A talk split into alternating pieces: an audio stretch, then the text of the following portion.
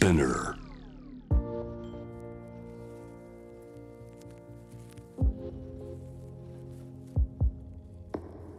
藤原信也新東京漂流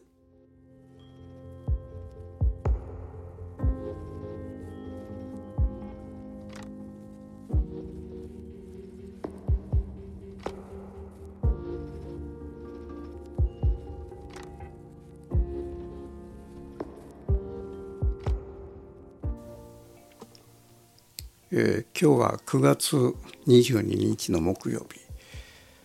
えー時計はちょうどねお昼の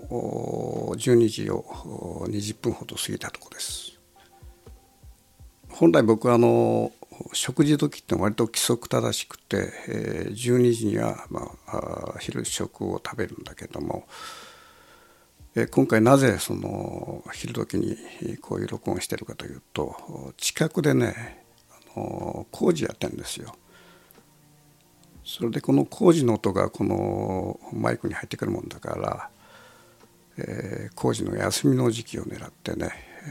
えー今こういうふうに録音してます。で先週あの僕はあのこのポッドキャストで、えー NHK の日曜美術館のロケ、におけるこの撮影校の話をしたんだけど今回はその話をもう少しね掘り下げてみようかと。この津敷というところは僕が1歳の時に、えーアメリカの旧空襲を逃れるためにこう疎開した場所ということを、まあ、先週話したわけだけどもこの1歳というとねおそらく皆さん当然ね記憶っていうのはないと思うんだよね。だけどこの僕はねこの1歳の時の記憶が非常に鮮明にあるんですよ。特にあの見たものね目で見たもの。まあ今私はその写真家という職業をやってんだけどもいわゆるこの宿命っていうかなものを見るということはもうその1歳の頃からすでにその、えービビッドな感覚があったのかなという感じがまあしなくはないっていうかな。で僕は最初にねあの記憶があるのはもうこれ最初の記憶なんだけども目の前にねずっとこの2本の光った線がずっとつながっているというそのね記憶がまずあるわけですね。それからまあ先週話したようにあの左覚えてんだよねこれ。で左側をこう見るとすごい大きな水の広がりがあってそこにまあおぼろ月のような、まあ、これ多分太陽だと思うんだけどもそのぼんやりとした太陽のにこう照らされた広大なこの水の広がりがあるというそこも鮮明に覚えててでそれでさらにその進んでいった時に山側に右側に折れていくと登っていく道をずっと上がっていくと。その時にね両側からこの植物ですよねこの植物の葉っぱがわーっと押し寄せてくるというそこも鮮明に覚えててこの植物がね怖いという感覚ね。でおそらく狭いね山道を母親に背負背負われて登っていく時にその両側に何らかのねこう植物があったんだろうと。でそれね今思うとねこれ茅なんですね。で茅の葉っていうのはほらあの長い刀のような葉葉っぱで、えー下手をするとこれさっとこう切れちゃうでしょう。そういう茅の葉がねあの母親に背負われた両側からわーっと押し寄せてくるというで身身をすくめて怖いという感覚が覚えてる。でそのさらにどんどんどんどん、まあ、あの歩いていっていくとその先にですね大きな、まあ、家があってそこに母親があ、まあ、入るわけですね。そうするとそこで、えー、大きなまあ広間の中でなんか大きな親父が出てきてあの母親の前に、座って、えー、話をしてんだけどもこれがねなんかこう母親が怒られているというような感覚があってねなんか非常に怖い思いっていうかなそれがこう残ってるわけですよね。でそれだけのものまあ記憶っていうかな。それがね意外と意外と鮮明にあのあるんだよね。まあ名もないこう断片的な映像っていうかな。そういうものが視覚の中に残ってて、えー、それがなぜその1歳の時の光景だったかということが分かったのはこのある時ね母親にまあ俺はこういう光景をかつて、まあ、今でもこの頭の中覚えてるんだけどこれなんだろうなっていう話をずっとしてた時にあこれは1歳の時にその椿式に疎開した時のもう光景そっくりだよねっていうことで。それで初めてねその僕が1歳の時に見た断片的なこう光景っていうのがこうやっとその疎開の時の椿式の光景だったっていうことが分かったんだけどもまあおそらくこの私がまあ視覚的なものが敏感だということのほかにおそらくねあの環境が激変したわけですよね。えー、門司港から出て、えー、母親におんぶされて、えー、途中まで電車に乗って途中から電車が止まってその線路の上を歩いて行ったということなんだけども、まあ、そういうその環境の激変でそのおそらく赤子の感覚がものすごく研ぎ澄まされてたっ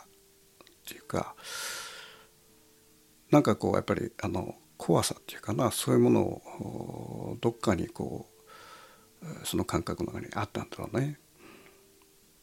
で特にこの怖さっていうのがねあの何かというとあの日本人はその赤ちゃんを抱く時に背に追うでしょう。西洋の方はあの前に抱くのね。だからあの赤ちゃんと母親は見つめ合っている。だから安心感があるわけですよ。だけど東洋の場合はねこれおんぶする。なんでなんでおんぶするかというと両手が空くからそこで仕事が、まあ、洗濯だとかそういうことができるということで多分そういうことで、まあ、おんぶというその形式があるんだろうけども。ただこの母親におんぶされた時っていうのはねあの母親の顔が見えないわけね。だから見えるものは母親の肩越しに全ての光景が見えてきて人が通ればその人の視線を感じたりするわけで。だからある意味で孤独なのね。母親の背に背負われてながら。孤独だから逆にその周りの状況もこう中止しているというような多分そういうことなんだろうなというふうに思うわけですよね。まあ、その記憶の中でも本当にこの椿の中で覚えてるのはこのいわゆる海ですよね。この海の本当静かな、まあ、僕はねその記憶は夜の月だというふうにこう思ってたんだけどもおそらくこれ、えー、夕方のねあのいわゆる太陽がもうすでに向こうにあの雲の向こうにわずかに隠れておぼろのこう光があってそれがすごく静謐な静かな海を照らしているというそういうそのおそらくそういう光景だったと思うのね。でそれがたまたま今回あののロケ港の中で南の方に台風があるにもかかわらず本当にあの時のね海が再現されてたわけですよ。それでまあ今回まあその写真を撮ったわけだけどもただ先週そのシーンの中で僕が話していないことがあるそれは何かというと僕は海の際、まあ、波打ち際に出て、えー、ずっとこう鏡ながら写真撮ったんだけど、まあ、その波打ち際には玉砂利がさーっと広がってて大体3メートルのぐらいの幅かな3メートルの後ろを振り向くとこれは大変なことになっててものすごいゴミの山なんですよ。多分そのゴミの山がおそらく10メートルぐらいあるんじゃないかな。それがね巨大なゴミっていうのは本当あってねもう通れないぐらいのゴミがあったりとかだからこの浜の玉砂利の方に出るまで結構難儀でね大きなゴミを踏みながら避けながらあのその浜に出たのね。で浜に出ると、まあ、いわゆるその後ろにそのあるものを無視してね見るとすごく昔のね僕が見たようなこのまあ用水のようなねこう静けな海が広がっていたんだけどもまあそのギャップだよね。でその部分は僕前回話さなかったんだけどもで椿のねその私が泊まったあ温泉の人にそれを話をするとこれはねもう片付けよう片付けようとしてももうキリがないと片付けても追加的に打ち上げられてくるもんだからもうしょうがないから放置してるという話があってですね。まあ先週あの僕が撮影庫の中で、えー、世界が非常に変化しているということを話したんだけどもこの1歳の時っていうことは77年前ねその時に見た海岸の、まあ、風景と今っていうのは、まあ、部分的に見ればすごくこうまあ似通ってんだけども、まあ、その背後にはものすごいゴミの山があるという、まあ、いわゆるこの70年のね70数年の歳月に何が起きたかっていうことがね如実に分かるわけですよ。まあ、その海岸の変化というものはまあ環境破壊ということなんだけど、まあ、その環境の変化っていうものを先週はその獣害いわゆるあの動物の害ですよね。それに固くしてその話したんだけどもこのいわゆる猿の害塩害それから今新たに起こっているイノシシの害から鹿の害えー、鹿の小さなあ鹿のキョンの害、まあ、四つどもえのその獣害がね今全国で起きてるわけだけどもこのいわゆるあの塩害だとか獣害というと僕らふっと思い浮かぶのが開発によって人間の開発によって、えー、その食べるものがないから里にその、えー、そういう動物が降りてきたというその一般的に語られる。例えば林道ができたとかね。それからあのゴルフ場ができたとかそういうことでその地域に住んでた動物が、えー、食べるものがなくなってその里に降りてくるという、まあ、そういう観測っていうのはね決してそのあながち間違ってるわけじゃなくて確かにこのゴルフ場が山の上にザーッとできるとそのえー、エリアっていうのはもう完全にその木が伐採されるから、猿が食べるものなくなっていくということもあるわけだよね。まあ、それは猿に限らずそのイノシシであろうと鹿であろうと鹿りでそういうその人間のその自然の開発によって住む場所だとか食べるものなくなってきたという言い方ねこれは確かにあるんだけどもそれはねおそらくね20年前30年前の、まあ、いわゆるステージっていうかなそういうことだと僕は思ってるわけ。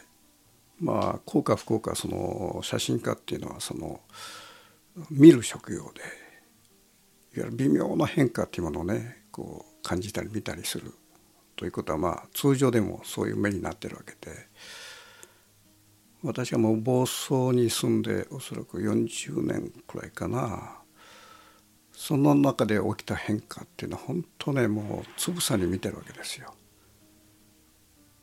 そうするとそのいわゆるまあ第一ステージの破壊っていうかなこの例えば林道ができて、えー、動物が食べるものなくなったとかそれからそのゴルフ場ができて動物があの食べるものなくなったっていうようなことは当然あるわけでまあ、かつてねその私の家の近くの山あいに清水がさっとこう湧き出ててねそこにあのせりがねわーっと自然のせりがわーっとなっててまあ春に行くとねそこでそのガマガエルがもうたくさんね発生してて、えー、せりのこの清水の間でこう交尾をしているという。本当なんかなんかある意味でこう楽園っていうかなそういう光景があったんだけどもその後数年後にねあのその上の方の山が開発されてその、えー、ゴルフ場ができたわけですね。でそのまあ1年か2年後にその競りの場所に行ってみると本当哀れな状況があってもう溝が完全にあの泥のように濁ってしまって競りもなくなって当然そのガマガエルもいなくなって単なるその荒れ地になってしまってると光景があってね、まあ、確かにこの人間が開発することによるその自然の破壊が動物の居場所を奪うということは、えー、当然それはあるわけでただね僕はこの長年ずっとこうウォッチしている状況の中ではそれはあくまで、えー、自然破壊のいわゆる獣害の第一ステージっていうかな。じゃあ第二ステージで何が起こってるかというとこれはその単純にその林道ができたとかいわゆるあのゴルフ場ができたとかそういう開発によるもの以上に、えー、自然全般がね疲弊してきていると。一番大きな原因は酸性雨ね要するに雨が降ってそれが酸性雨どんどん降ってく。る、まあ、これ昔からまあある程度こう言われてるんだけどもこの酸性雨がねずっと蓄積しつつあると。いわゆる土壌にね。そうするとその当然その樹木もその雨を受けたりその酸性雨が染み込んだ水を吸い上げてまたその、えー、生育するということを繰り返してるもんだから当然その、えー、樹木の体力が弱くなっていくわけね。体力の弱くなってる一番象徴が松枯れ病ですね。まあ、全国にものすごい量の、まあ、松というのは日本の木でもうどこに行っても青々としたあの、まあ、いわゆる清少白砂という言葉があるように青々としたね松っていうのはまあ万葉の時代からずっとその続いてきた日本の風景なんだけどもこれがもう各所でわーっと松枯病が起きてその真っ赤になってもう枯れていくという現象が、まあ、ここ30年20年10年今も続いていると。でこれは何かというとね松の体力が弱くなっているわけですよ。っていうのはまあ酸性雨にかかるか酸性を吸ったその、土壌の水を吸い上げるということで、えー、松の体力が弱ってくるとそうするとね松っていうのはほらあの松ヤニといってよくあの琥珀色のねあの水滴がそれ固まるでしょう。あれはねあの防腐剤であるとともにその昆虫から身を守ってるわけね外部の昆虫から。体力が弱るとねこの松ヤニがね木の中からもうほんとこうあの薄くなっていくわけよね。そうするとおのずとそのそこに止まった要するにカミキリムシなんだよねこれ。え茶色いカミキリムシなんだけどもこれがその松に子供を産むわけですね穴を開けてでその幼虫が松の中を食い荒らすというそういう形でその、えー、松枯れ病っていうのがまあ全国に発生して、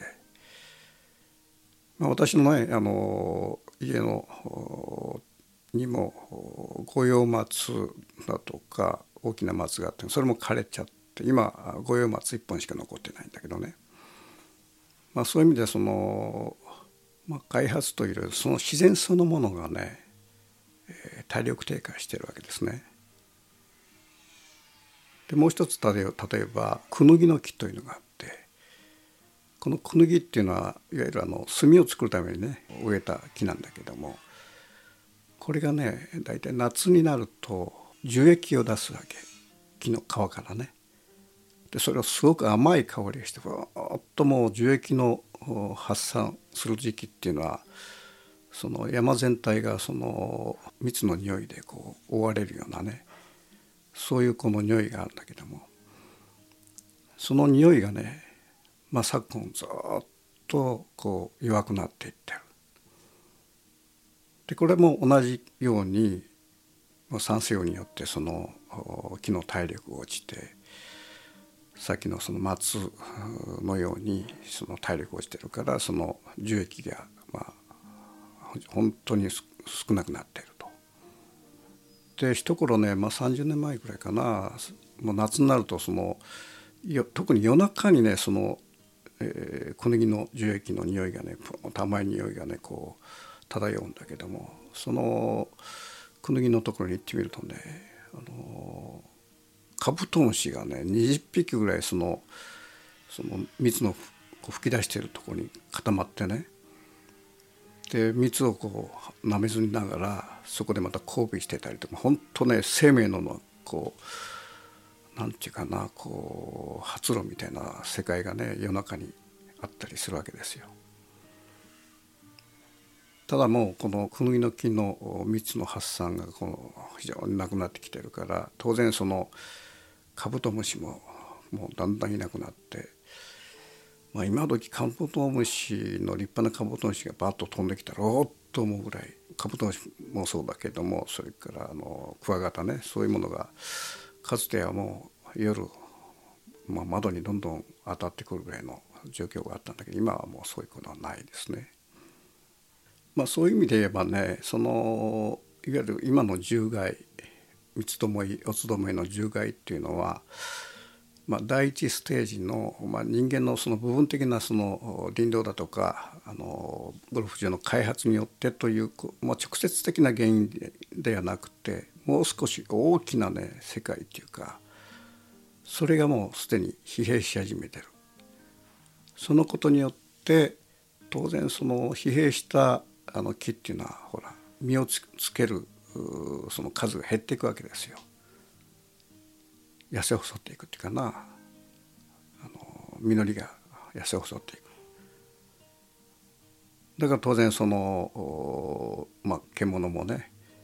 まあ、食べるもんないから里に降りてくるということが起きてて、まあ、これもまあ平ったく言えばこの、まあ、人為的なことがそういうことを生んでんだけどもだからこういうそのいわゆる銃の害というものをかつてのような、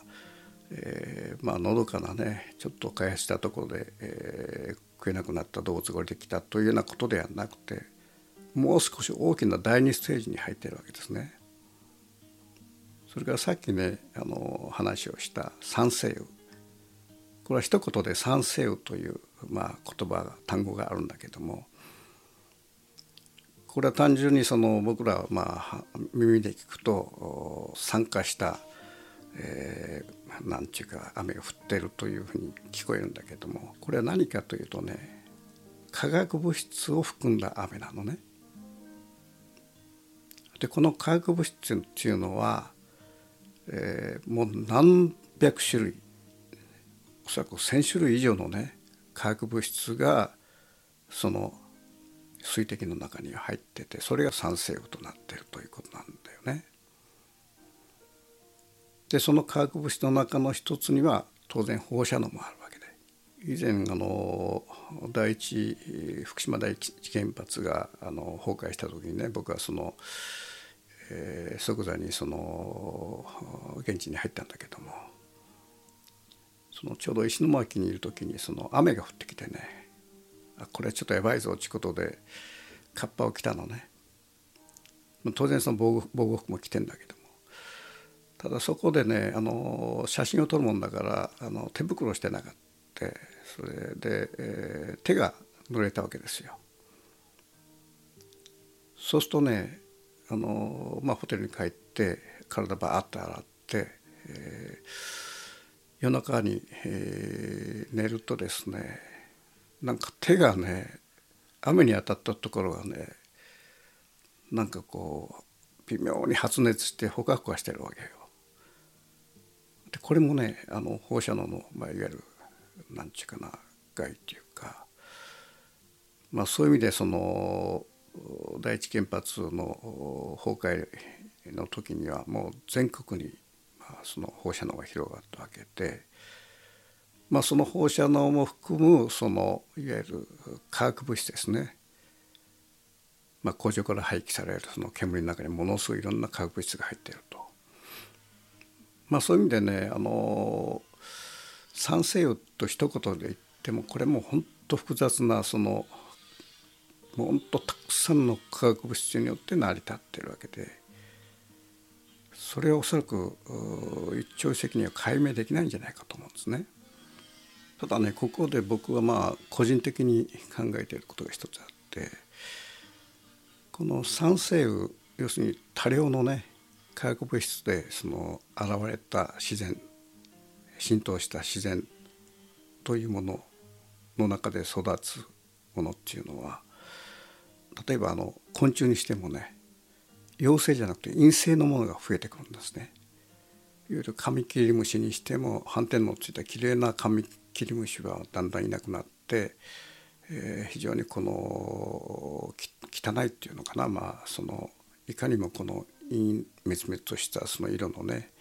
カミキリムシが増えてたいったりとかそれから毛虫もねあのいわゆるきれいな毛虫がだんだんいなくなってグレーの灰色のねこう葉っぱを食い荒らすような毛虫が増えたりとか。なんでかねこの陰性のこの昆虫だとかねそういうものはね意外と強いんだよね。で陽性のこの昆虫っていうのは意外と弱いんだな。